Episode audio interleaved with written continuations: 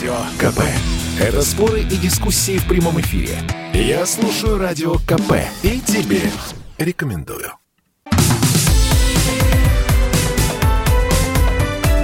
Как дела, Россия?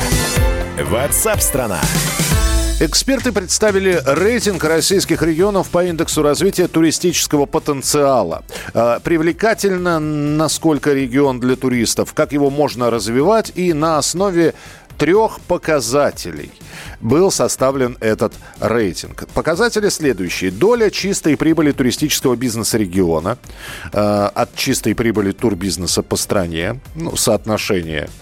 Доля занятости в туристическом секторе и от общей занятости региона, и уровень зарплаты в сфере туризма относительно средней заработной платы в регионе. Исследования проводились, ну, фактически год с лишним, с июня 20 по э, лето 21 Лидеры рейтинга потенциал Привлекательность туристическая. Краснодарский край на первом месте. Крым на втором. Татарстан на третьем. Ярославская область на четвертом месте. И Московская область на пятом. Рейтинг отражает э, развитость туристического потенциала региона, а не интерес к нему со стороны путешественников. Э, вот попробуем разобраться. То есть, конечно, очень хочется съездить, например, ну я не знаю, на Дальний Восток. Но насколько там развит этот туристический потенциал, если смотреть на эту классификацию? С нами на прямой связи Илья Уманский, вице-президент и глава комитета по внутреннему туристу, э, туризму Ассоциации туроператоров России. Илья Геннадьевич, приветствую, здравствуйте.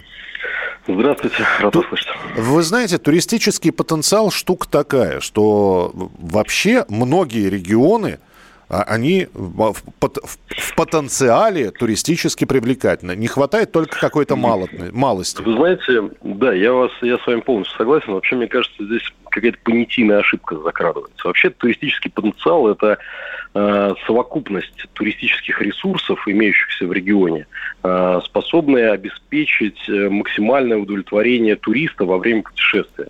А то, что озвучено вами, это скорее имеет такой, знаете, показатели, имеющие отношение исключительно, относящиеся исключительно к экономическим показателям, и они отражают, на самом деле, достаточность или емкость э, гостиничной инфраструктуры, потому что именно эта емкость э, формирует как раз и экономику, и вклад в экономику региона, и рабочие места, и э, что-то еще там было вами названо. То есть это, это вот скорее история про э, емкость такая четкая корреляция с емкостью гостиничного номерного фонда. Илья Геннадьевич, и, а, да, по, извините, я, очень да, я в спор тогда вступлю. Но что-то я не очень э, верю. Крым находится на втором месте, а там я, ну, конечно, гостиничный сервис развивается, но в большей степени там частный сектор процветает. Ну, э, это отчасти, точнее, это стопроцентная правда. Действительно, доля э, частного сектора на наших курортах составляет по разным оценкам, точных данных нет, но э, по оценкам эксперта до 80% доходит. Но э, сейчас э, все больше и больше этого номерного фонда переходит в разряд именно гостиничного номерного фонда после того, как у нас там ужесточается законодательство. И, в принципе, мы его имеем все основания считать таким же гостиничным номерным фондом. Угу. В конце концов, э, да, конечно, поступления в бюджеты региональные от них, э, от такого номерного фонда принципиально отличаются от э, стандартных гостиниц, но все-таки это, это номерной фонд. Перспективы. Все-таки есть регионы, ну, про которые, вот я уже сказал, Краснодар, понятно почему, Крым, ясно почему, Татарстан, ну, тоже ясно.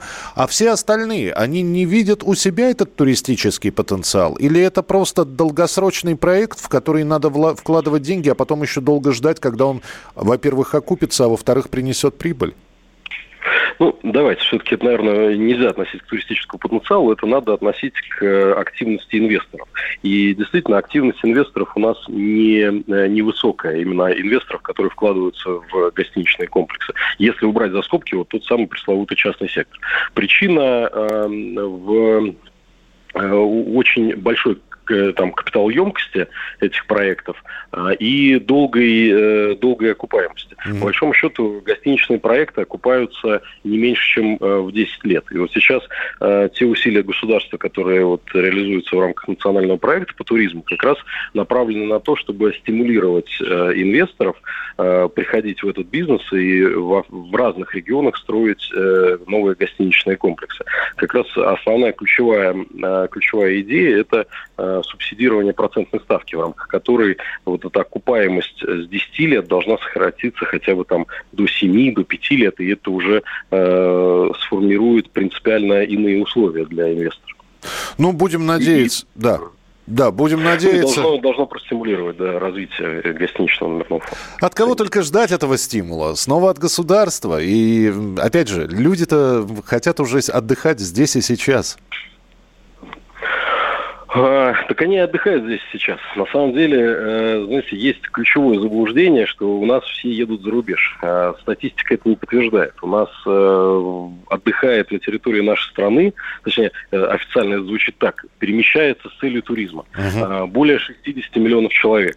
А наши, например, любимые э, турецкие курорты в лучшие годы выезжало около 6 миллионов человек. Ровно столько же, сколько, например, прибывает в Крым. Ну, вы знаете, да, была такая старая реклама, при всем богатстве выбора другой альтернативы нет. Ну вот надеемся, что все-таки из регион... у нас будет и региональная альтернатива туристическая. Спасибо большое, что были с нами на прямой связи. Илья Уманский, вице-президент и глава комитета по внутреннему туризму Ассоциации туроператоров России в программе WhatsApp страна. Радио «Комсомольская правда».